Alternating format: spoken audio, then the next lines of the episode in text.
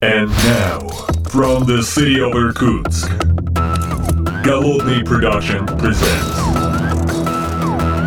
the Art of Programming Podcast.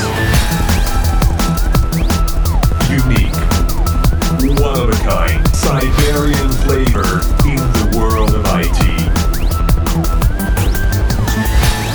Доброго времени суток, уважаемые подслушатели, с вами я, Голодный, из города Поребриков. У меня за окном, за окном, собственно говоря, город Санкт-Петербург, промозглые вот эти осенние эм, улицы, уже достаточно темно, но у меня здесь в моей э, офисной студии тепло, приятно, хорошо, водичка, все дела. И с обратной стороны, собственно говоря, в моей виртуальной студии находится мой коллега, мой коллега Антон Архипов, э, developer advocate JetBrains. Антон, привет. Привет, привет. Слушай, мы с тобой последний раз, мне кажется, слышались э, в этом подкасте очень давно, по-моему, даже до ковида. И вообще, кажется, это большое упущение.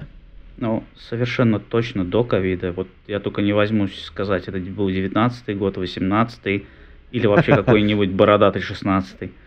Ужас, ужас, такие мы старые. Кошмар. Слушай, а, а ты же в, в Таллине, как у вас там, как погода, как вообще в целом осень? Погода вот классическая осенняя, у нас была золотая осень, было вроде и сухо и даже солнышко, но вот с этой недели пошла уже классическая эстонская осень с дождями, ветром. Ой, вот это гадостью. все как у нас, короче. Да, да, да. Понятно, понятно. Ну, хорошо. Э, Ну, осень это, с одной стороны, пора вот этих вот школьных э, очередей, ну, в смысле, э, мамы с детьми, с родителями, вот, соответственно, детишки, которые идут в школу, и вот эти вот улицы утренние, немножечко промозглые. Это все время меня настраивает на какой-то такой лад, а пора бы чему-нибудь поучиться, вспомнить какие-то занятия. Я потом регулярно занимаюсь то одним, то вторым, то третьим. У меня тут несколько таких маленьких клубиков для того, чтобы поддержать, так сказать, мозг в рабочем каком-то состоянии и какую-то снять тревожность. И я обратил внимание на то, что как это, как это эм, одноглазый индеец внезапно понял, что четвертой стены-то нет. Оказывается, Котлин новый вышел. А я про него совсем ничего не знаю. Ой, Котлинов выходило за последнее время довольно много разных. Э, И вообще, если посмотреть на количество релизов Котлина, они постоянные. Вот только один вылетел, э, следующий начинается. Потому что я вижу вот эти вот э, сообщения в релизной группе у нас. Там какой-нибудь фриз, фриз, фриз, бранч, бранч, бранч. И я уже как бы, ну как сказать, наверное, глаз замылился, и я уже перестаю за этим так пристально следить, потому что моя работа, она заключается в том, а, чтобы а, осветить релиз в каком-то виде или ну, поговорить о каких-то новых возможностях Котлина. И поскольку это проходит в таком потоковом режиме, а, я уже как бы не замечаю, ой, релиз большой или маленький. Ну, они просто как бы вот э, ну, такая рутина происходит, да, постоянно. Это как вот, если ты используешь YAP IntelliJ, и Мгм. постоянно его обновляешь, то для тебя внезапно большие релизы просто исчезают. Э, Там, когда анонсируется какой-то большой стабильный релиз идеи, все такие, ой, а что там нового? А вот это новое. А ты думаешь, да нет, я уже полгода этим пользуюсь, как бы оно и не новое, потому что ты все время сидишь на таком, ну, на последнем билде, да. Здесь вот такая же ситуация, потому что какие-то ранние билды ко мне приходят, какие-то обсуждения в группах я читаю тоже. Поэтому нету такого ощущения, что «А, новая версия. Вот такой набор фич. Как бы нет, нет, такого нет. важный момент, ты находишься внутри процесса, и поэтому для тебя это все как бы вот на кончиках пальцах, потому что ты постоянно в постоянном контакте, с одной стороны, с девелоперами, которые разрабатывают сам язык, а с другой стороны, с пользователями, для которых, до которых ты постоянно доносишь вот эту вот актуальную информацию. Это круто, на самом деле, это и есть работа девелопера-адвоката в этом, в этом смысле. И э, вот э, представим, что я человек, который про Kotlin вообще, в общем, я не помню, уж с какой версии ничего не слышал, а Мгм. тебе надо рассказать, вот что новенького, интересного и вкусного произошло в языке, потому что мне кажется, что среди наших послушателей таких большое количество. Мгм. Давай попробуем вообще очертить круг вещей, и для чего Kotlin нужен. Потому что прежде Мгм. всего ассоциация с Kotlin, она у многих людей исключительно с мобильной разработкой и с андроидом.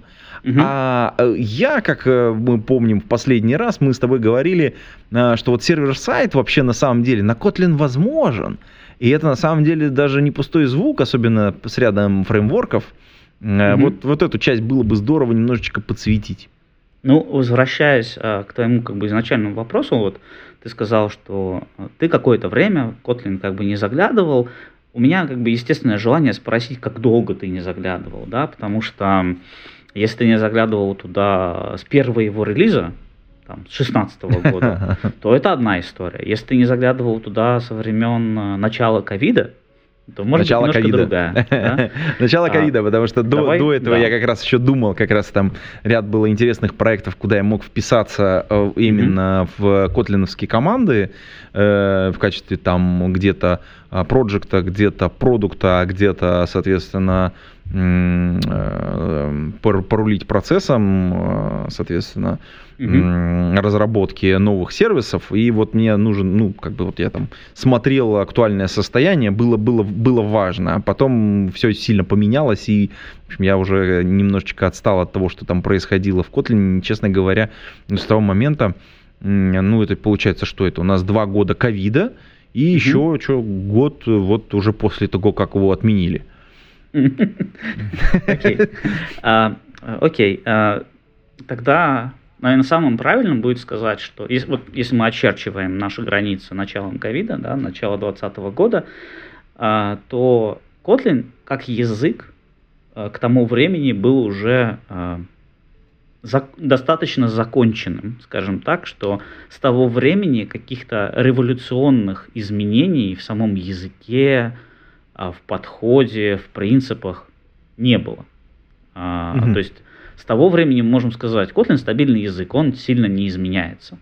А с другой стороны, а, Kotlin это как бы платформа, а, это не только синтаксис языка, это еще инф- инфраструктура компилятора, которая обусловлена а, целями Kotlin. Да? Целями какими? Это, во-первых, был прежде всего язык для JVM. Это не был язык для андроида. Он им стал через 7 лет после анонса а, Гугла, да, то есть э, в 2011 году он был объявлен как Better Java и типа л- лайтовее, чем Scala. Прямо это было первой строчкой в документации написано, потому что люди именно так среагировали. И никакой э, строчки про Android там не было. Да, как бы, ребята, расслабьтесь, это не был никогда язык для андроида. Просто у всех э, э, произошла реакция такая, «А, Google сказал, что это язык для андроида. Почему-то мы так не говорили, как бы, и, и никто этого не послушал. Но вот э, сила бренда, да. Это А, сила бренда, конечно. это сила безусловно. бренда. И про бренд мы можем немножко отдельно поговорить, почему Kotlin, да, почему JetBrains и Kotlin, почему мы продолжаем делать Kotlin и так далее, и зачем вообще. И это все про бренд как раз. И это то место, где мы жутко провалились, я считаю. Вот. а, Про провалы, но- кстати, разговаривать в Да. открытую, это тоже нужно уметь, это очень круто. Давай про это тоже поговорим, но чуть-чуть позже. Давай сначала Хорошо. закончим основную Да, часть. про язык, про язык, про Давай. язык. Вот, а, то есть два года назад он в принципе уже как бы законченный язык, но а, понятно, что за эти два года было выпущено куча релизов э, и в них что-то изменялось, были какие-то дополнения сделаны а, к языку. По большей части за эти два года вот почти все фичи, которые мы выпускали, это какое-то допиливание а, какой-то существующей фичи, ее там в каких-то корнер-кейсах, чтобы можно было использовать и так далее. Или это выравнивание какой-то фичи по всему языку. А, то есть, э, вот те же, вот ты в последнем релизе там прочитал релиз ноутс, что теперь а, а, делег- implementation by delegation, а, оно работает теперь для inline классов. Это как раз и есть выравнивание фичи по всему языку. До Мгм. этого это было просто для inline классов отключено. А теперь включили. учтя какие-то особенности в, mm-hmm. в разных ситуациях, да. А, или, ну, куча таких маленьких примеров можно привести, если почитать релиз notes, но вот в принципе такая ситуация. Из существенных вещей, например, изменение какой-то семантики, можно вспомнить, например, изменение того, как работает when expression. When это такой switch в Kotlin, mm-hmm. почти как паттерн матчинг, но, но не совсем. Это все-таки такой очень, mm-hmm. очень лайтовый паттерн матчинг, как бы. И when принимает на вход какой-то параметр. Да, то есть говорю, when, а, если это boolean, true или false, например. Да, mm-hmm. И when это и expression, и statement. Expression, потому что он может возвращать значение. То есть он выглядит почти как функция, да, ты можешь э, объявить какую-то переменную, поставить знак равно, написать when, и результатом выполнения when это будет какой-то как бы какое-то значение, которое выходит из одного из бранчей этого when, где мы там помачили это значение. Mm, а, прикольно. Вот. Или оно может быть как бы самостоятельным, да, оно может не возвращать значение, а мы можем, например, просто выводить какую-то строку на экран. Да, то есть, э, в принципе, значение будет как void. Ну, в Java void, в Kotlin unit, но это не принципиально mm-hmm. в данном случае. Так вот, если у нас э, было возвращаемое значение, и мы проверяем какой-то тип на, на значение, ну, допустим, это в самом простом случае это boolean, да, true или false. Если мы обработали true, но не обработали false, то это считалось что он не экзостив, он не, ну, не полноценно покрывает mm-hmm. все варианты. И это была как бы ошибка компиляции. Но такой же, такой же штуки не было сделано для случая, когда when использовался как statement, то есть не возвращал значение, но при этом проверял какой-нибудь boolean, uh, enum, или есть еще такое, такая языковая конструкция, как sealed классы, они теперь есть и в Java. Uh, это как бы какой-то тип данных, который мы можем э, э, сказать, что вот у него есть наследники, но только те, которые мы определили. То есть у него иерархия есть, но вы вне этой иерархии что-то добавить в эту иерархию не можете. Прикольно. Вот.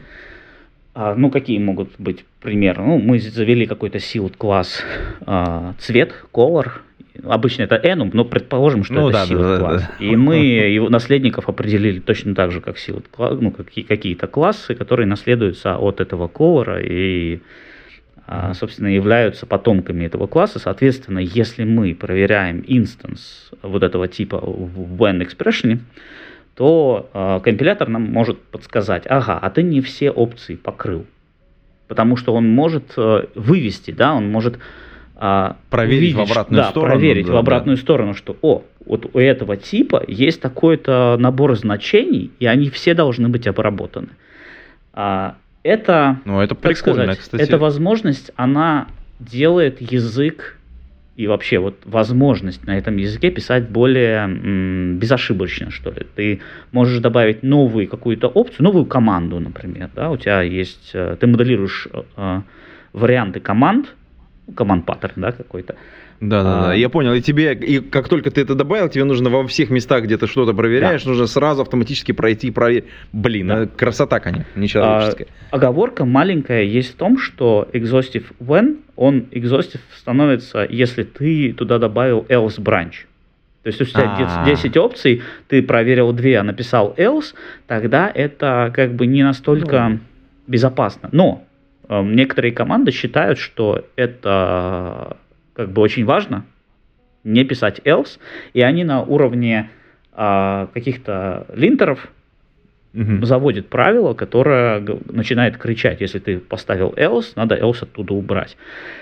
По-хорошему, можно, наверное, даже написать э, компиляторный плагин.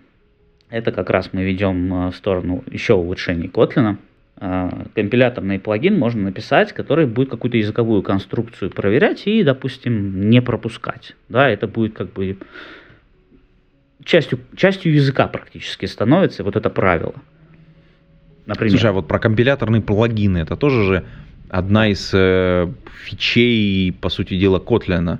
Если да. я правильно понимаю, то есть есть э, прям целая экосистема этих э, компиляторных плагинов, которые Ну, можно подключать. Ее, ее еще прям экосистемой э, трудно назвать, потому что это все-таки такая м, область для посвященных пока что, по, по большей части. В Java мы то- у нас тоже есть компиляторные плагины в виде annotation процессоров, да, они Всё- либо всё так, да, все так. либо во время компиляции могут работать, либо вот мы рефлекшеном как-то сканируем аннотации и добавляем какое-то поведение.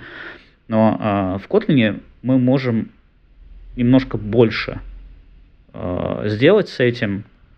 А, и сейчас, ну, до, до сегодняшнего времени, в принципе, компиляторных плагинов было уже предостаточно, особенно в Android мире, там, где хотят именно избавиться от рефлекшена, где нужно больше как бы, обращать внимание на кодогенерацию, но не только. На самом деле в последнее время а, в джавовой экосистеме появились фреймворки такие как Micronaut, Quarkus и, и даже Spring на самом деле теперь с их AOT проектов, проектом для GraalVM, который теперь называется там Spring Native, да, то есть Spring Spring- AOT это, это подпроект, который для Spring Native. А, и там annotation процессоры как бы тоже очень важны. А, кроме этого, есть, например, Jetpack Compose, который появился вот э, года два уже как в Android мире. А, это тоже, по сути дела, компиляторный плагин. И как бы примеров можно привести еще. Дело в том, что до последнего времени писать эти плагины, я, че- честно говоря, не пробовал, но по э, отзывам э, пользователей и тех, кто как бы жаждет этим пользоваться, это все-таки довольно трудная вещь. Нужно дергать какие-то странные API, которые не совсем э, стабильные, может быть, какие-то внутренние части компилятора и так далее.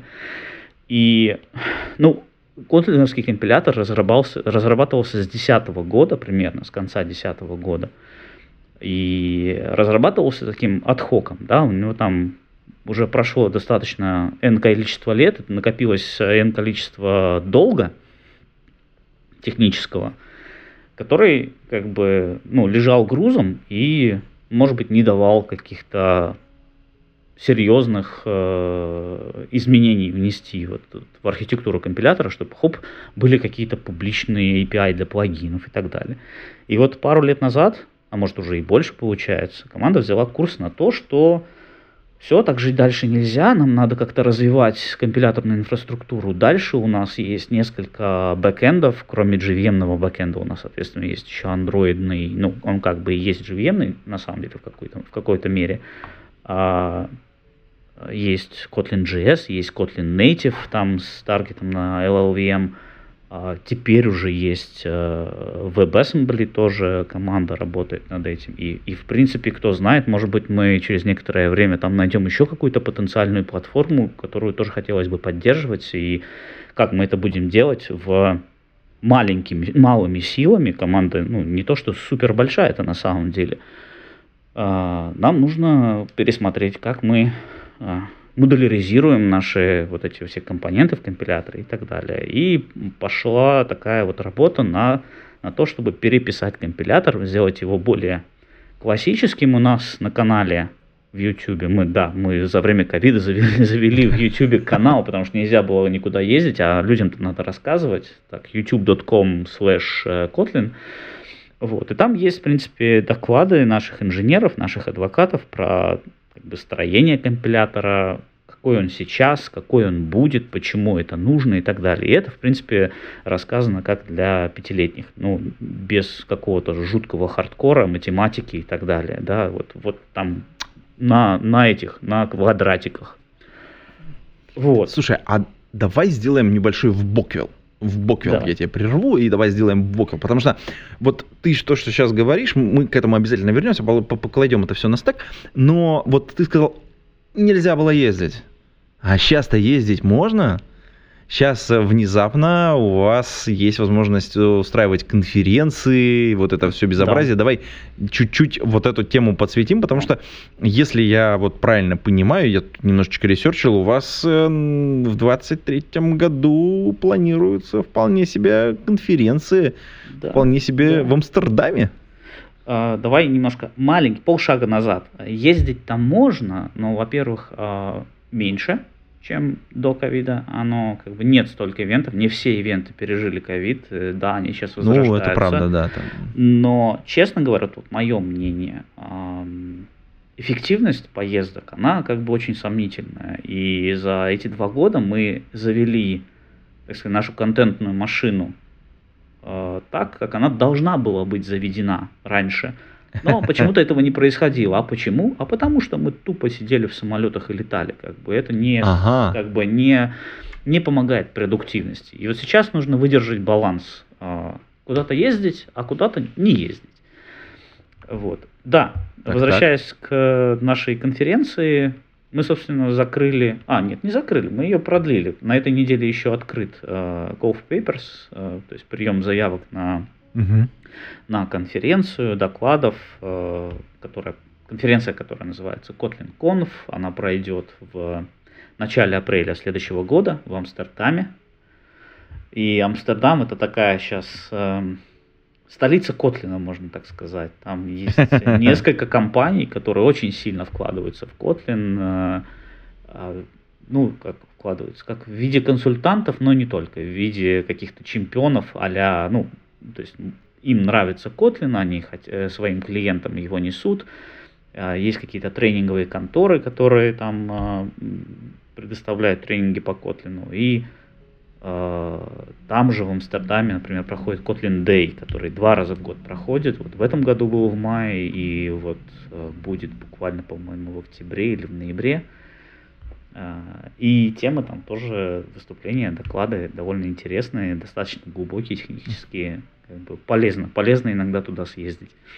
Но на Kotlin Conf это вот тот ивент, где все хотят собраться, послушать, что будет, послушать, куда идет Kotlin, послушать какие-то выступления э, крупных э, игроков, скажем так, в, в этом мире, как они применяют Kotlin, что помогло им, не помогло им, э, в какие, в какие направления пойдет да, Kotlin, чтобы, может быть, разувериться, что это не только андроидный э, Э, язык программирования для Android, да, и, или наоборот подтвердить это, этот ну, statement. Смотри, какая история. Меня на самом деле, вот э, когда каждый раз, когда я смотрю конференцию, меня волнуют три момента, которые, как вот именно как докладчика, очень сильно всегда форсят. Первое – это общение с аудиторией, ну, потому что доступ до живой аудитории всегда меня заражает. Я получаю истинное удовольствие от того, что я вижу своих потребителей, я с ними общаюсь, я вижу живую реакцию, я могу ответить на их вопросы или каким-то образом вот напрямую получить тот фидбэк, который прямо сейчас. И самое главное, я заряжаюсь вот этой волной а, позитива как спикер – это меня всегда, конечно, очень сильно с, это, поэтому когда, я, когда ты говоришь, нужно ли ездить на, на конференции, я, конечно, с большим удовольствием такой, да, я, я хочу. Но, но это субъективное но, желание. Субъективная а... оценка и желание, конечно, я, я прекрасно это понимаю, потому что для компании э, метрики совершенно другие. То есть mm. это контакты, это возможность повлиять на большую часть аудитории, это более правильный продакшн продвижение, там масса нюансов, связанных с э, работой. А вот э, вторая вещь, которая меня в конференциях всегда вообще привлекает, это воркшопы. Это воркшопы или какие-то вот такие вот лабдей, вот что-то такое, такой возможность прям прикоснуться к технологиям здесь сейчас. Если я правильно понимаю, вы на своей конференции попытаетесь это тоже сделать.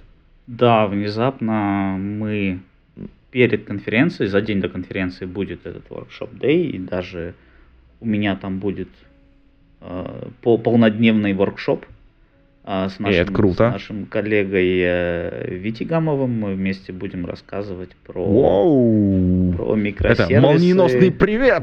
Да, микросервисы с кавкой. С кавкой и, и Без кавки никуда, конечно, да. да.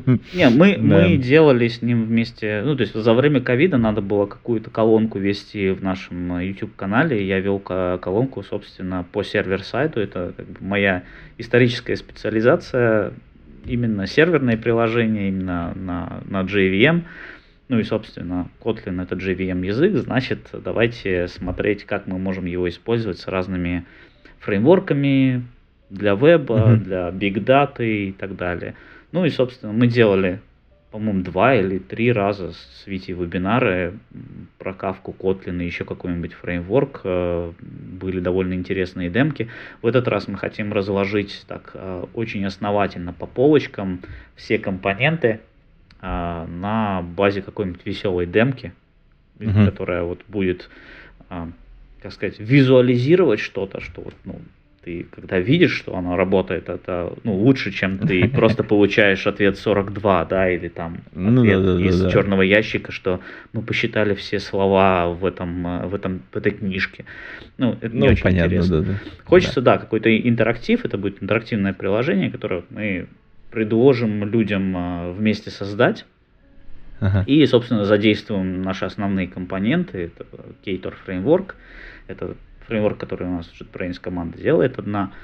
Кавку для коммуникации, ну и, собственно, Kotlin, чтобы рассмотреть его интересные там какие-нибудь новые возможности или открыть какие-то уже существующие возможности немножко больше, может быть, глубже изнутри подсветить.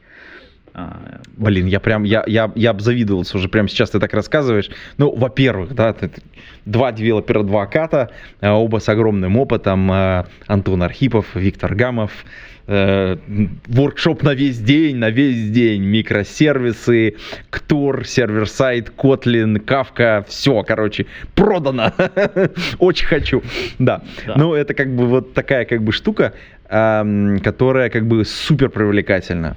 Ну, И надо а, сказать, что, конечно, там цены на эти воркшопы совсем не маленькие, но это обусловлено еще и э, востребованностью тоже. На наш воркшоп э, довольно много уже ушло билетов. Я даже не знаю, он еще не распродан или... Ну, я надеюсь, что еще не распродан.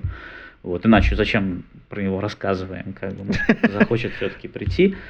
А, но, так, подожди, но я да. сейчас попробую прямо сейчас сделать get ticket. А, а там где а, кстати, купить можно на воркшоп. Я считаю, что это немножко странно и неправильно, но купить на воркшоп можно билет только вместе с билетом на конференцию. Ах ты, блин. Да. К сожалению. Я, Ах ты. против, я был против этого. Я считаю, что вполне может человек прийти только на воркшоп и не, не идти на конференцию. Но вот а, почему-то наши Слушай, ну, раз мы про это, про организаторы решили так. Про все говорим, давай я сразу тогда расскажу про, про, про, про цены э, и все остальное, потому что мне кажется, это правильно, раз мы про это столько времени поговорили. Ну, во-первых, конференция пройдет 13 и 14 апреля в Амстердаме, а до этого 12 апреля будет воркшоп. То есть целый день воркшопов, ну, соответственно, там всякое разное. А, Значит, если я правильно понимаю, то в ценах, а, ну, ссылочку я приложу на, а, соответственно, сайт конференции. Значит, конференция сама 495 евро exclude wet, ну, для тех, кто понимает. Вот. А воркшопы, соответственно, 695 евро с той же самой опцией про ватт. Да. Э, И... Так, а что, ну-ка я попробую, все еще можно? Ага, так, так, так, так, здесь можно, можно, можно. Так, пока еще можно. Ну, значит, пока еще еще есть. можно. Еще, еще пока есть, да. Ну, это как это, на момент, когда мы пишем, потому что это еще 5 октября выйдет это наш э, подкаст чуть-чуть попозже, где-то дней через 10, наверное, потому что там очередь стоит. Понятно. Из того, что должно быть опубликовано. Э, Я тут немножко был занят своей конференцией Scale, и как бы, честно говоря, только-только вот оклемался и начал потихоньку Накопилось. записанные подкасты, так сказать, это э, выдавать. Да, подожди, я извини, я тебя перебил вот конференциями, вот этим всем, а ты говорил про инфраструктуру вокруг компилятора, и то, что вы рассказали, построили целую настоящую машинку по производству контента различного на э, на YouTube, если я правильно понимаю, я сейчас сразу э, скажу, это, соответственно, youtube.com э, Kotlin, C Kotlin, да, Нет, соответственно, нет, просто, туда... просто слэш Kotlin, без C. Слэш, слэш Kotlin, да? Да, да. Окей. Да, да, да. А, ну и, соответственно, ты попадаешь на... Да, я прям сейчас попал туда, куда надо. Да, и, соответственно, там куча-куча всяких разных видосов. Да, Можно прийти, смотреть. Ну, все они на разделя- языке. разделены на, да, они разделены по тематикам. такие разные Мгм. колонки. То есть вот э, Себастьян Айгнер это наш э, самый молодой developer advocate. и Я считаю, что он прямо шикарен в э, таком вот в его стиле подачи, э, как он делает эти видео, очень очень э, лампово и красиво. Э, Он э, довольно много делает э, видео коротких для объяснения вот каких-то языковых возможностей. А, Я в основном делаю видео, ну, либо это вебинары Мгм. про сервер-сайт, либо это релизные, релизные вещи. Вот последний релиз, правда, Себастьян делал, потому что я был в отпуске, и мы с ним договорились, что он меня подменит. Но там как раз он сделал в своем стиле, разбил это на Мгм. разные маленькие видео по, про каждую фичу. Я считаю, что шика- шикарно получилось.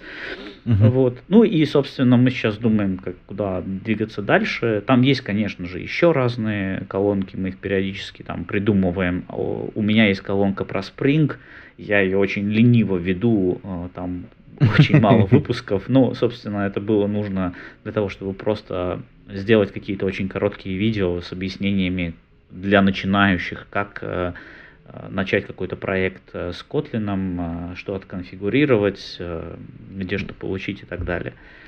Вот.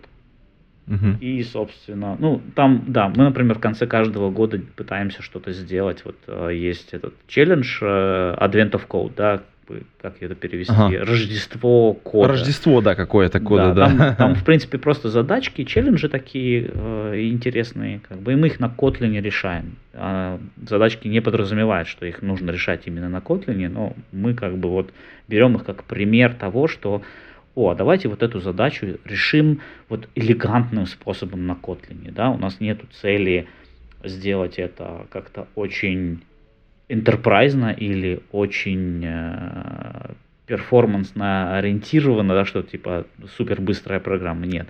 Мы как бы вот смотрим на вот маленькая подзадачка, какая-то микрозадачка. Вот если мы наивно напишем там цикл, который итерирует, что-то считает, какую-то сумму, что-то группирует, а теперь смотрите, оказывается, в Kotlin все эти рецепты уже в стандартной библиотеке есть. Давайте там, например, если мы сумму по каким-то элементам считаем, у нас есть для этого функция. Вот смотрите, вместо там 10 строчек в этом цикле мы написали одну, и она это уже делает. Это просто нужно знать, что эта функция есть. И, собственно, мы таким образом рассказываем про возможности стандартной библиотеки, про какие-то возможности языка, про, может быть, иногда возможности IDE. И, кстати, вот IDE это тоже одна большая а, большая Давай, давай. тема, большая тема.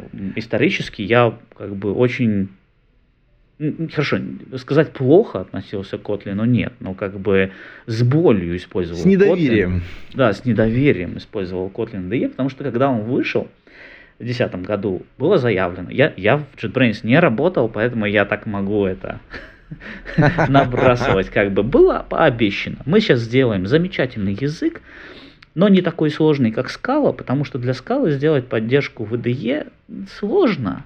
А вот э, мы сделаем язык так, что, что это будет можно, и это будет хорошо. И честно говоря, вот э, я, себя, я себя считаю power-юзером э, идей, в принципе, особенно в э, разрезе Java кода, как бы, да, то есть я там знаю много шорткатов, много автокомплишенов, много разных Особенно мне нравится плагин, командочек. который... А, Извини, да, особенно мне нравится плагин, который в идее в одно время появился, который прям когда ты что-то делал руками, он тебе так говорит, да подожди, для этого есть шоткат. Мгм. Да-да-да-да-да. Когда Да. ты мышкой там щелкал, он такой, подожди, есть шоткат. И вот мне кажется, огромное количество людей выучили шоткаты именно в идее. Это просто маленькая, блин, это так- Назойливая, такая- назойливая такая гадость. мелочь, но зато, блин, какое количество людей стало бета-перформерами просто, просто вот по факту использования появления вот такой маленькой штучки. Ну, это, это как бы вот э, палка о двух концах. Э, В идее очень много шорткатов, и это вроде как бы, «А, какой у меня крутой инструмент, я им так здорово владею, я как пианист нажимаю эти шорткаты. С другой стороны, а зачем? Это же должно быть все просто. Должен быть Alt-Enter, должен быть Shift-Shift и там еще пару шорткатов, и все должно как бы решаться ими. Зачем нам в разных э, как бы ситуациях называть, нажимать разные шорткаты, которые иногда стремятся к четырем символам, и это очень странно на самом О, деле. да, это больно, почему, да. Почему иногда должен быть completion, а иногда smart completion? Почему иногда chain completion? Почему иногда completion можно два раза нажать подряд и будет разный результат? Вот эти вот все вещи, они как бы для человека, который просто хочет работать, ну, они, они не нужны, они как бы вот осязание мощи IntelliJ как бы есть. Но я вот как раз выучил именно, поскольку я лет 15 до этого использовал именно для Java, я вот ощущал всю эту мощь, да, как бы возможностей именно для Java. И некоторых вещей мне жутко не хватало для Kotlin. И меня даже сильно не парило то, что completion э, из как бы вот автодополнения, какие-то рефакторинги, а, какие-то раскраска синтаксиса да, Kotlin в некоторых ситуациях очень медленная была. Вот. Ее, конечно, за эти 2-3 года очень сильно улучшили, и она прямо это день и ночь э, по сравнению с тем, что было там вот в доковидное время. А, но К2, он оптимизирован для IDE тоже. То есть э, вот, кстати, давай был... поговорим про К2 и что это такое, потому что... Ну, э, ну К2 это, это переписанный компилятор, да, он более модульный и так далее, но в контексте IDE это очень важно. Предыдущий компилятор, в принципе, работал на том, что его надо просто скомпилировать код, кусок, не кусок кода, а даже всю программу. И там уже вопрос, как мы можем извратиться, чтобы ее все-таки не всю перекомпилировать, да, чтобы это mm-hmm. меньше времени заняло.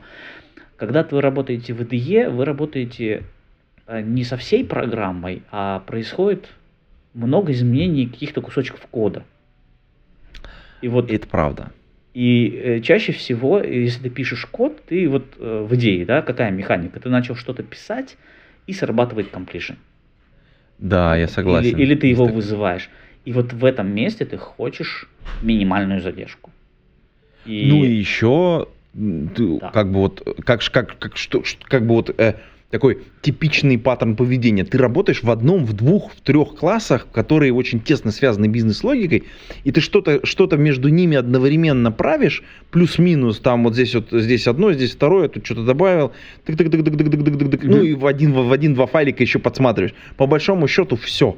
То есть, и чем вот, вот компактнее вот это вот погружение вот в эти там 2-3 класса, тем продуктивнее ты работаешь на самом деле. Все остальное тебе только мешает, как бы оно от тебя mm-hmm. отвлекает от всего этого, оно заставляет тебе что-то переключаться, держать больший контекст для, для, вот, э, для всего. И я по себе заметил, что вот я просто сейчас э, пишу всякие примеры, э, ну, достаточно такие, они с одной стороны маленькие, и как только я уменьшил объем примера, вот объем примера, это вот как раз вот типа там в три файлика, условно говоря, вот как только он у меня стал помещаться, у меня производительность работы в IDE выросла в несколько раз. Ну, то есть, если до этого я держал в голове, вот, ну, то есть, прям ну, хорошо так держал в голове сразу достаточно большой объем кода, ну, в смысле, вот кодовой базы, то есть, мне нужно было, чтобы начать писать, где-то примерно час поковыряться, чтобы погрузить себя обратно вот в то состояние. А потом я начинал более-менее продуктивно работать. Сейчас вот работая каждый раз, приходя вот и работая с двумя-тремя файликами, я, я работаю очень быстро. Я такой хоп, и полетел как бы. Более того, мне не хватает, знаешь, вот э, сейчас я работаю с серверлесс составляющей, и в Яндекс Клауд это есть э, некоторая проблема. Мне нужно код мой загрузить э, в облачную платформу для того, чтобы его нормально итерировать, ну, про проверить, протестировать, со собрать вот эту вот обратную связь Угу. Насколько хорошо я его представил в голове, ну, по сути дела, скомпилировал, можно сказать, да, вот здесь и сейчас, как он работает. Это потому, ну, я, опять же, да, у меня нет вот на моей стороне поддержки внутри IDE вот, вот этих вот всех инструментов, которые давать мне будут обратную связь прямо здесь, прямо сейчас. А в Kotlin, я так понимаю, вы как раз э, приближаете вот это вот понимание того, что меняется прямо здесь на лету. Ну, э, практически, ну, в эту сторону, действительно, но я как бы вел к тому, что К2 как раз э, с дизайнен, как я, я сам не программирую К2, да, я как бы транслирую информацию, которую я получил от напрямую разработчиков и, и так далее. И э, вот K2, он эм, сдизайнен так, чтобы вот этот сценарий работы с IDE, с частым изменением маленьких кусочков кода, был учтен. Вот, соответственно, чтобы э, с той целью, чтобы именно перформанс был, да, перформанс компилятора будет напрямую влиять, ну и он не то что будет, он, он и влияет, он и сегодня влияет, влияет на то, как ты работаешь в IDE. Вот, собственно, мы, наша цель улучшить э, твое, твой опыт работы в IDE, соответственно, компилятор этому, этому тоже помогает. Вот. Слушай, а вот э, я вот смотрю на релиз 1.7.20, э, который висит на главной э, и э, одной из главных фич, э, собственно говоря, промотируется, что для Kotlin Native есть новый memory manager по умолчанию включен. А вот расскажи, пожалуйста, а что это Давай такое, почему поясню. это... Поясню, да. Да. Поясню. Uh, memory Manager, к чему это относится? Это относится к Kotlin Native. Ага. Это не тот memory manager, который там типа в JVM. Если мы вот Java разработчики, это нас вообще не касается. Мы используем JVM, мы используем Kotlin с JVM бэкэндом, со всеми нашими любимыми фреймворками, библиотеками и так далее. А. Этот memory manager нас, э, он где-то там, в другой вселенной. Если мы э, используем Kotlin Native каким-то образом, либо мы прямо напрямую пишем какой-то код, который должен будет скомпилироваться в нативную платформу, и или а, что гораздо чаще сейчас происходит, мы используем Kotlin для мобильной разработки, uh-huh. для Android и для iOS. Uh-huh. Вот. Под iOS это native, по сути дела, получается, да, Рит? Вот. И, uh-huh, а, да. то есть мы, наша какая цель? Написать код и просто скомпилировать его в разные таргеты да, mm-hmm. разные платформы, и чем меньше там будет отличий, тем лучше. Понятно, что совсем одинаковый код написать невозможно, это скорее переиспользование какого-то инфраструктурного кода, переиспользование какой-то э, бизнес-логики и так далее. UI совершенно разный, платформенные API разные, и, соответственно, Kotlin, он скорее берет э, при мультиплатформенности, он берет э, цель на то, чтобы интегрироваться с целевой платформой, нежели чем как бы кросс-компиляция, да, что у нас будет одно API для всего. Нет, так не будет. Э, нам нужно интегрироваться с своими платформами. Есть интероп там с э, нативным языком той или иной платформы, будь это JVM, будь это iOS и так далее. И вот, э, к сожалению, когда Kotlin Native был создан,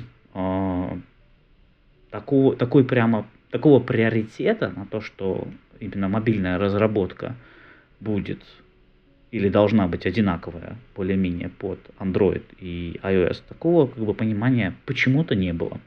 И э, модель памяти, а точнее как бы работа с многопоточностью на этих разных платформах у нас разная. Тот, который, та, которая у нас Android платформа, она как бы мы, будучи ну, Java программистами, мы просто туда приходим, начинаем писать. Это тот же самый Kotlin, который у нас для JVM. А в iOS, соответственно, там Kotlin Native, есть нек- были некоторые ограничения до сегодняшнего дня, получается, на мутирование ссылок. Да, нам нужно было там заводить дополнительные вызовы, а, которые работали именно для Kotlin. То есть, по сути дела, это были это было, было два разных языка, вот в этом месте э, с разной семантикой. А, и ты вроде пишешь на Kotlin, а вроде пишешь на двух разных Kotlin. А, и это неудобно, это мешает продуктивности, теряется вообще весь э, value такой, да, что именно вот почему mm-hmm. использовать Kotlin для мультиплатформенной разработки. И э, что оставалось сделать? Оставалось э, команде взяться и начать писать свой memory менеджер для того, чтобы решить эту задачу, эту проблему. Mm-hmm. То есть там а, свой memory менеджер, свой э, garbage коллектор, сборщик мусора реализован э, для того, чтобы это работало одинаково. Вот, это, этот сборщик мусора, этот э, менеджер памяти уже был в бете, в альфе некоторое время. И вот, наконец, его для Kotlin Native вывели как бы э, в релиз. Да, включили по умолчанию. Он там был включаем каким-то ключиком, теперь он включен по умолчанию.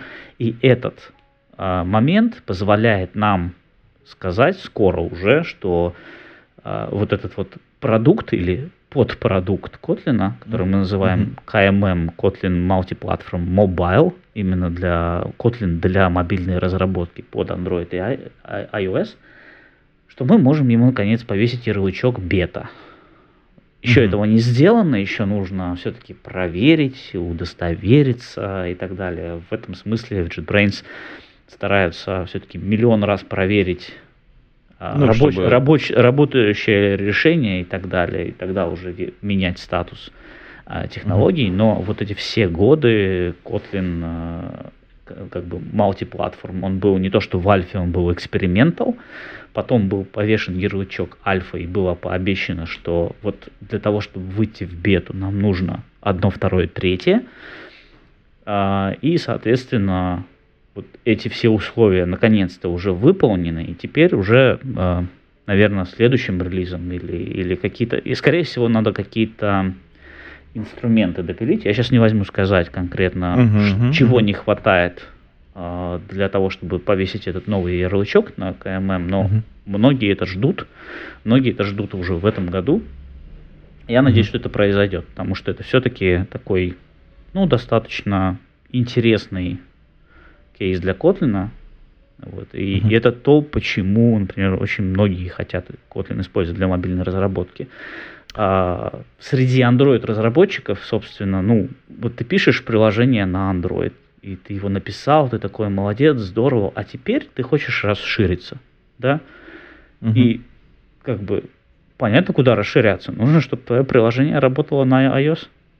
Либо у тебя в штате Swift-программист, который будет это все делать, либо ты пытаешься как-то переиспользовать свои знания, свою, свою кодобазу, желательно чем больше, тем лучше, для того, чтобы перенести свое приложение, ну, собственно, на другую платформу. А вот э, если говорить о кейсах, которые, на, на которых сейчас живет Kotlin, я так понимаю, у вас достаточно плотное понимание количество разработчиков, которые работают. Ну, я понимаю, что из головы сложно достать какие-то цифры, но все равно есть какой-то порядок цифр.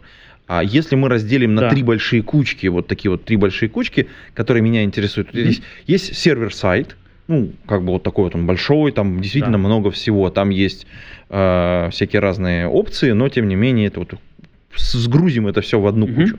Потом есть куча Android да. тоже вот всех сгрузим вот в одну кучу. И есть нарождающаяся какая-то кучка iOS разработчиков, которые, которые вроде бы тоже появляются. Вот если ты эм, процентовочку какую-то вот накинешь на вот эти три кучки, угу. как бы они выглядели? Да. А, я немножко издалека начну. А, начнем с того, что есть ложь, большая ложь, а есть статистика. Да.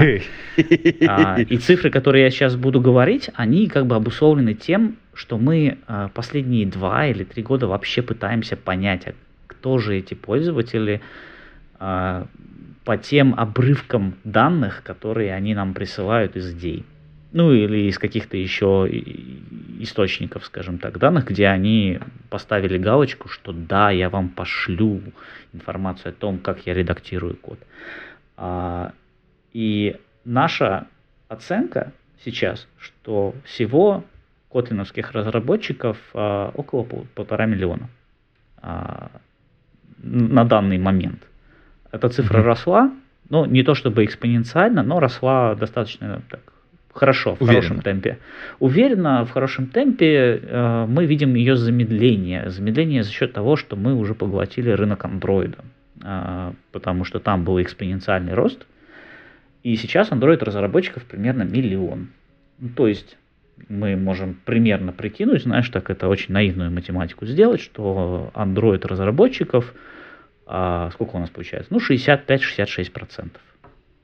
Да, это из всех пользователей, которые как-то используют Android, из них из всех 66% а, те, которые пишут Android. для Android. Да. Но это не значит, что тот же самый разработчик не пишет сервер. И ну да, да, да. Ну, то, то есть, мы, здесь они могут понятно, пересекаться, да. да? А, на сервере это примерно не ошибиться бы в порядках, потому что сказать 15 или 30 это все-таки в два раза больше. Но да, это, это вот, в два раза, да. Да. Давай возьмем какую-то среднюю, скажем, что 20-25% это серверные разработчики. КММ mm-hmm. немножко поменьше. КММ, а, то есть мы, мы не говорим о разработчиках, которые только используют Kotlin для того, чтобы только писать для iOS. Это неразумно. Там есть свой язык программирования. Если ты пишешь его, свое приложение только на iOS, это было бы странно, если бы ты использовал Kotlin. Скорее всего, ты используешь э, Kotlin на iOS, потому что ты еще и пишешь под Android. Uh-huh. Вот. Но это довольно маленькая все равно группа людей. Ну, под множество думаю, такое. Да. Ну, оно, оно будет чуть-чуть меньше, чем сервер. Есть еще, конечно же, какой-то очень небольшой процент, ничтожно маленький, я считаю, это Kotlin.js. И, скорее всего, mm-hmm. это не потому, что ты хочешь на Kotlin писать чистый JS. Я думаю, там, ну, таких людей найдется, я думаю, что их очень мало. Я думаю, что, скорее всего, ты используешь Kotlin JS, потому что ты пишешь на Kotlin для сервера тоже. И ты хочешь переиспользовать Просто единую код. базу какую-то иметь, и общие Домен, классы. Доменную модель, например. Доменную да. модель, да.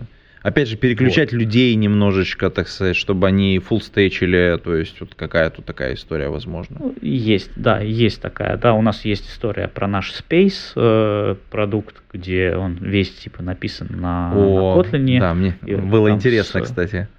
С, с, с, как бы сверху донизу все клиенты написаны на, на Kotlin, Android, iOS. Э, ну, десктоп там у нас на самом деле электрон ведь, по-моему, то есть он, он не нативный, соответственно, это скорее Kotlin.js как раз.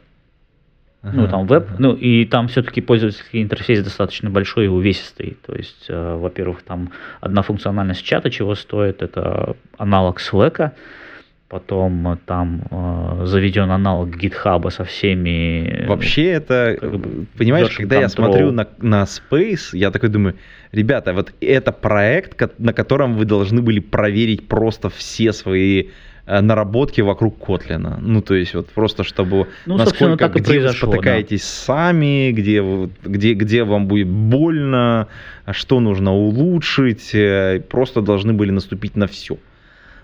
Ну, я думаю, что команда Space это самые-самые побитые Котлином люди вот, э, во всех отношениях. От библиотек, языка, компилятора, э, IDE и так далее. Потому что это огромный проект с большущей кодобазой, и в нем используется все. Все, что только можно. Блин, это прям вот э, ты, ты сейчас просто э, давай как бы тогда вот мы сейчас в принципе какой-то overview вот такой вот немножечко комканный, немножечко дерганный, все-таки чуть про Kotlin поговорили, а теперь от самого начала ты заявил такую как бы историю, что типа вот мы как э, JetBrains вот здесь вот в одном месте сложали, а давай как бы ты расскажешь, почему. Я, я, я на самом деле не очень сильно понял, а, а. ты сказал, что ну, с точки зрения бренда, по большому счету, вот в этой, в этой части, ну да, это, это не совсем техническая история. Техническая ну, история, поэтому, где мы сложали, конце, я, да. уже, я уже сказал, mm. где мы технически сложали. Я считаю, что история с поддержкой VDE должна была быть более продумана, ну, много лет назад уже, как бы, а не последние два года. Потому что все-таки Kotlin было больно использовать, по моему мнению, а, в идее, там, вот, скажем, Да ладно, по-моему, тоже, я, я, потому что я пробовал, и как-то что-то немножко как-то не очень Сегодня, было. сегодня, по моему мнению, основная боль использования Kotlin в, в идее это не Kotlin сам, как ни странно, это Gradle. Как бы, то есть вот это вот э, то, как э, Gradle себя ведет, он, конечно, улучшается тоже за эти два года, не просто так люди работают. Я знаю, что наши инженеры с э, инженерами Gradle коллаборируют, созваниваются каждую неделю, что-то обсуждают. Если посмотреть, сколько релизов у Gradle было, там тоже какой-то марафон, марафон релизов. Ну так вот, если мы говорим про бренд, вот зачем JetBrains сделал Kotlin? Да, там у нас был какой-то великий блокпост про то, что мы наконец решили сделать свой язык программирования, потому что мы устали, и мы хотим какой-то более выразительный язык, но не такой сложный, как скала, и он нам поможет писать наши продукты. Это, с одной стороны, с технической стороны, это действительно так. На Kotlin действительно очень приятно писать а, после Java, но а, чтобы сделать этот первый шаг, и чтобы это ощутить, нужно на нем, во-первых, сначала пописать, а потом вернуться в Java и ощутить всю боль. Что у тебя вот Потому это не работает, да. не хочу, да. тут это прямо... Вот, ну хорошо, а второй момент, это было вообще второй такой клейм в этом блокпосте. Ну я замечу, старом... кстати, Извини, да. пожалуйста, я замечу, ага. что это вот раньше э, со сложной поддержкой IDE это было незаметно.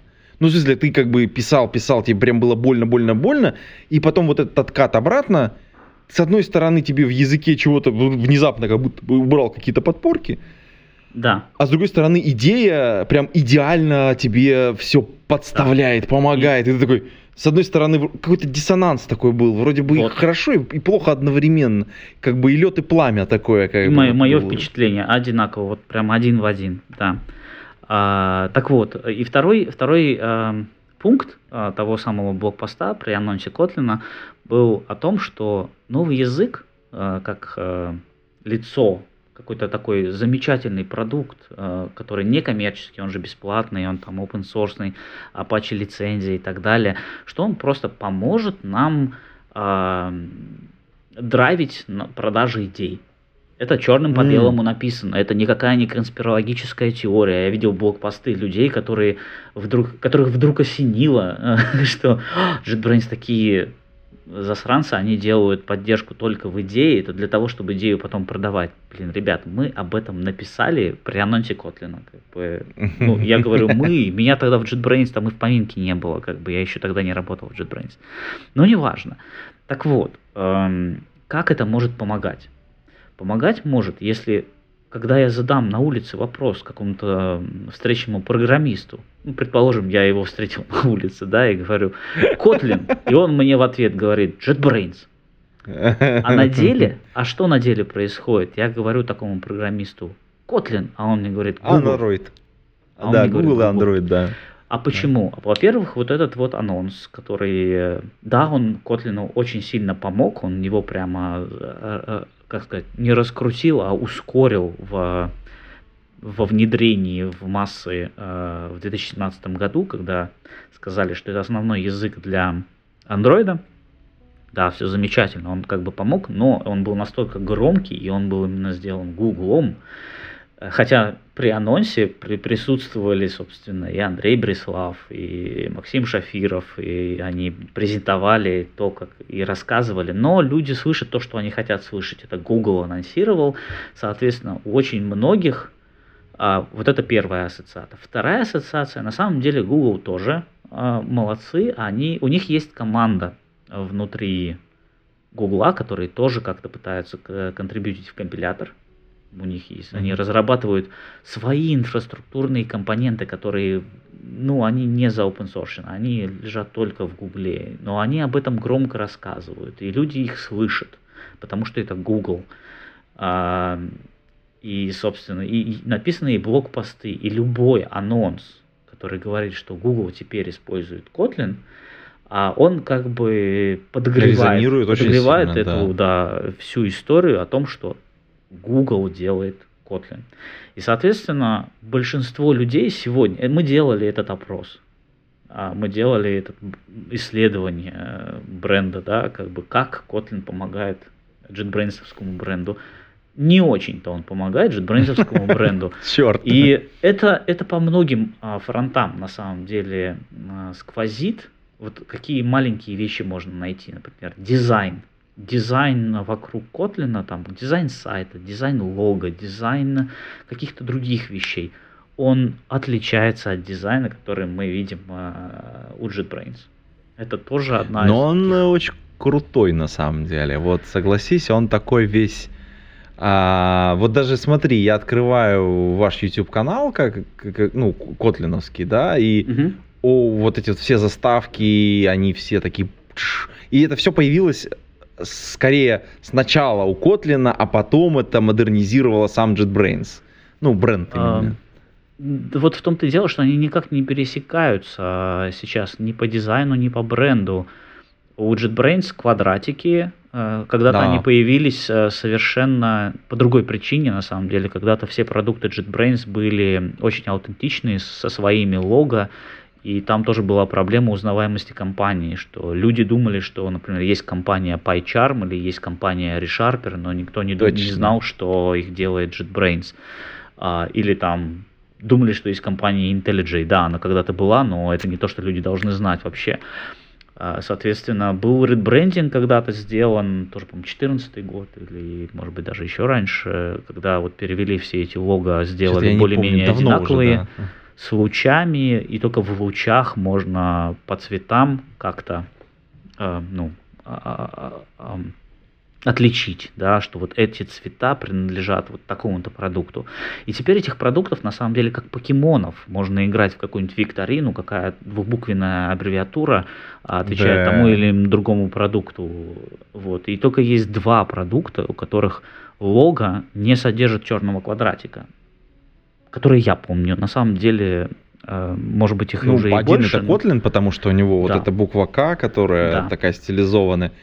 Там маскот даже такой прикольный, блин, вообще Маскот, маско- э, история с маскотом. его анонсировали в прошлом году, и его же откатили, э, Да? остановили. А я Да, пока что, пока что ничего с маскотом не происходило. Я вижу, что сообщество его пытается как-то использовать, но мы с всеми всеми ногами, руками упираемся о том, что нет, нет, нет, нет, нет, мы еще ничего не выкатили, как бы мы еще открещиваемся. Забыть, Ну, это- да. Я вижу, я сегодня видел, что на самом деле эта история сейчас получит новое развитие, и мы снова начинаем как-то обсуждать этого маскота и все же что-то, что, что же с ним все-таки делать. Потому что, ну, на самом деле это было обусловлено нехваткой рук в дизайн-команде, потому что просто нарисовать маскота мало, нужно его применить в разных контекстах. а, Для мерча, для презентаций, для анимаций, для всего. И это требует э, ну, достаточно большой работы. А, так Ну, вот, опять же, второй, носителей второй много продукт, раз разных, уж я конечно. упомянул, что есть два продукта, которые не отрисованы квадратиками, это МПС. И э, по... А Space? А Space же он тоже... Я почему-то подумал, что Kotlin и Space. Точно, точно. Space. Слушай, У него а- такой вот три- еще треугольный четыре, такой какой-то. Тогда четыре, э, потому А, что, да. потому что Toolbox тоже. да? Toolbox еще? тоже. Toolbox. Tool- А, Toolbox, Toolbox, точно, точно, Да, точно. да, да. Но MPS и Tool- Kotlin, они анекдотичны в том смысле, что у Kotlin это K, а у э, MPS это М, они разного цвета, но их можно таким образом положить, что они все оба будут K, просто разного цвета. И когда мы на конференциях спрашиваем людей, угадай, что это за лого, они говорят, это А. Kotlin, а на самом деле это М, это MPS. Прикольно. Прикольно, прикольно. А, Слушай, на самом деле, вот, и, вот это такая при- прикольная... Это вот интересно, кстати, поизучать лого. Интересно, кто э, чем пользуется.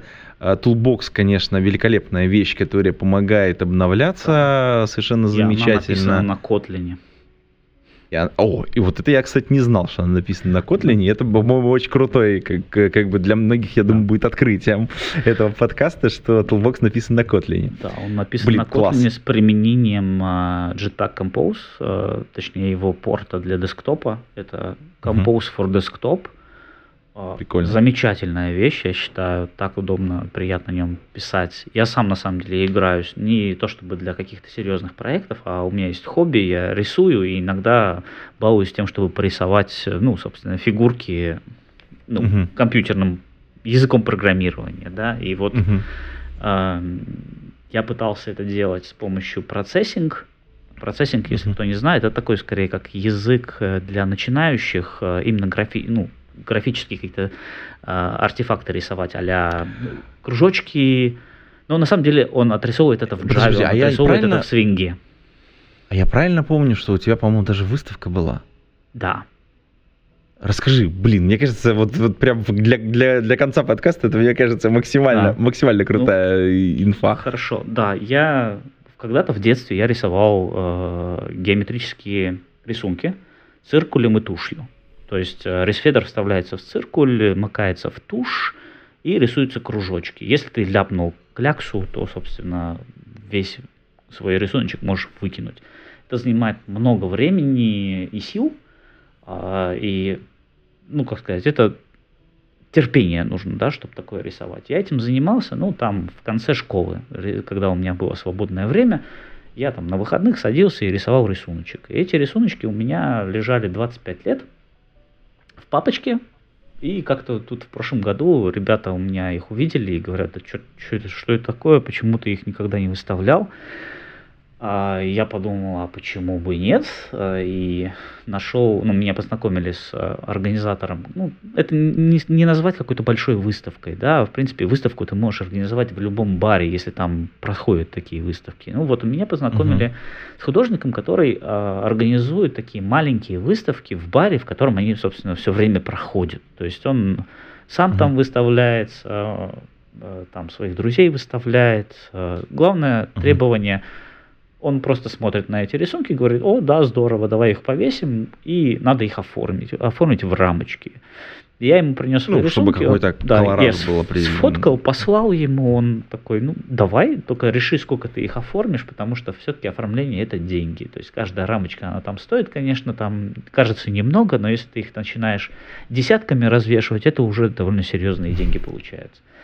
Я развесил, по-моему, 20 рисунков, которые я считал достойными как бы внимания, и у меня их четыре штучки купили. Это так смотивировало, что я где-то вот весной думаю, ну, может я еще порисую, но рисовать тушью мне как бы уже больше не хочется, потому что очень велик риск неудачи.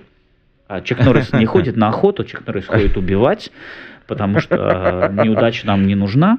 Соответственно, Ой, я прекрасно. нашел способ, э, как рисовать их э, ну, с меньшим риском как бы именно помарок. Это вот э, такие ручки пигментные. Вот у меня сейчас в руке она есть, люди не увидят, но ты увидишь. В принципе, в принципе, их много, как бы продается в магазинах, а, они разные толщины. Да, да, да, да, да, это вот у меня в руке сейчас Faber Castell, но на самом деле их много. И если уж ты ручкой рисуешь, соответственно, в циркуле должна быть насадочка, которая эту ручку может удержать. Ну и я как-то сейчас же уже век интернета, тогда, когда я в детстве рисовал, интернета не было. А, сейчас век интернета, и оказалось, что это э, такое, такой подход к рисованию довольно распространен. Все люди придумывают разные паттерны, не только э, кружочки, но и там много, много всего другого на самом деле на базе кружочков можно построить. И у меня как-то зародились новые идеи, как это вообще можно оформлять, э, композиции делать и так далее. И сейчас, э, в данный момент, я экспериментирую с оформлением обложки для одного музыканта. Он меня запросил, сейчас пишет новый альбом. У меня, собственно, есть шанс, что мой дизайн, мой рисунок будет оформлять музыкальный альбом электронной музыки. Вот, как-то так. А, Прикольно. Да, у меня есть отдельный инстаграм-аккаунт, куда я выкладываю все свои рисуночки. Ну или телеграм-канальчик он тоже есть. То есть он только под это заведен. Там немного подписчиков. Ссыл, ссылочку зашлешь, мы да. попробуем увеличить количество подписчиков. Э, в ну, шоу давай в шоу к этому, к этому подкасту, конечно же, а, мы э, при, да. приложим и ссылочку на Инстаграм, Телеграм соответствующего да. художника. Ну, это, а, это мы... одна часть. Вот я хотел закончить, что когда ага. я начал выкладывать эти вещи, у меня же последователи, как бы фолловеры мои, да, они же в основном программисты, и у программистов главный вопрос, или не главный, а самый очевидный вопрос, как ты это сгенерировал? Ну, как бы у, у человека не возникает э, мысли, что это может рисоваться, да, Соответственно, ну я подумал, ну раз мне говорят, что это можно сгенерировать, сяду-ка я это сгенерирую. Ну я взял вот э, процессинг, думаю, простой, там как рисовать легко и решил порисовать. И оказалось, что процессинг, он, конечно, рисует, но рисует он на свинге, и там очень много кружочков, квадратиков, линий и так далее, точек, а, что это занимает прям много времени и тормозит. И я решил, что а попробую-ка я что-нибудь другое. Вот есть Jetpack Compose, модный, молодежный, работает под десктоп, тоже, тоже над JVM, но зато, может быть, лучше будет работать. И Hoply, он действительно лучше работает, особенно если я даже решу сделать а, какое-то интерактивное приложение для вот рисования, да, там пальцем буду водить как-нибудь там или мышкой по экрану и захочу отрисовывать это, как-то генерировать эти картинки действительно, ну, исходя из какого-то триггера, да, это либо мышка может быть, либо какой-то сигнал, либо какие-то данные, приходящие в приложение и так далее. Это вот называется генеративное искусство. Да, собственно, ты можешь что угодно генерировать, mm-hmm. и таких примеров этого искусства как бы великое множество. Uh-huh. А, и вот же как бы Compose for Desktop оказался прям замечательным для этого дела. А, видимо, я какой-то буду посвящать этому времени тоже немножко тоже выкладывайте в свои и инстаграмчики, и и фейсбуке, и, и куда, куда, куда, где, везде, где меня можно найти. Обязательно. Ну и помимо этого мы, конечно, приложим ссылочки на значит, канал угу. Котлина на YouTube, э, соответственно, на конференцию в Амстердаме. Э, и, собственно говоря, пока еще доступны билетики, покупайте. Вот. Ну и на этом, наверное, будем завершать выпуск этого подкаста. И до скорых встреч. Пейте кофе, пишите Джао. Пока-пока. Или Котлин. Пока.